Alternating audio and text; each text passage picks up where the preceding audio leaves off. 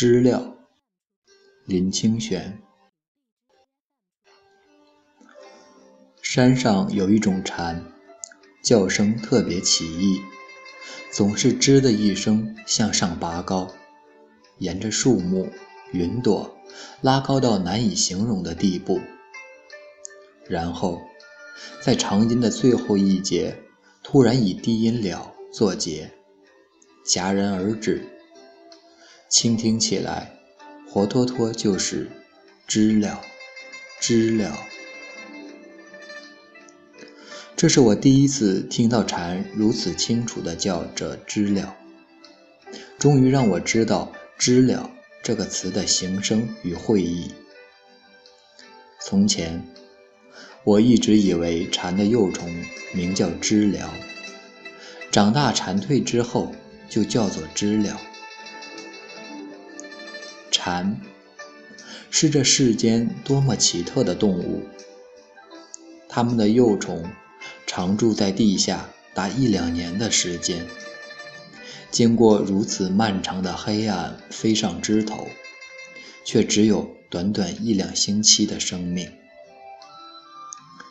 所以庄子在《逍遥游》里才会感慨：“惠姑不知春秋。”蝉的叫声，严格说起来，声量应该属噪音一类，因为声音既大又尖，有时可以越过山谷。说它优美，也不优美，只有单节没有变化的长音。但是，我们总喜欢听蝉，因为蝉声里充满了生命力。充满了飞上枝头之后对这个世界的咏叹。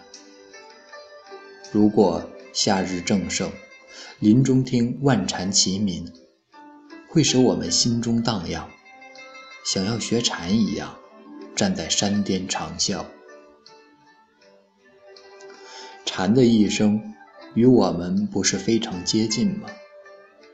我们大部分人把半生的光阴用在学习。渴望利用这种学习来获得成功，那种漫长匍匐的追求，正如知了一样。一旦我们被世人看为成功，自足的在枝头欢唱，秋天已经来了。孟浩然有一前写蝉的诗，中间有这样几句。黄金燃贵尽，壮志逐年衰。日夕凉风至，闻蝉但一悲。听蝉声鸣叫时，想起这首诗，就觉得“知了”两字中有更深的含义。什么时候，我们才能一边在树上高歌，一边在心里坦然明了？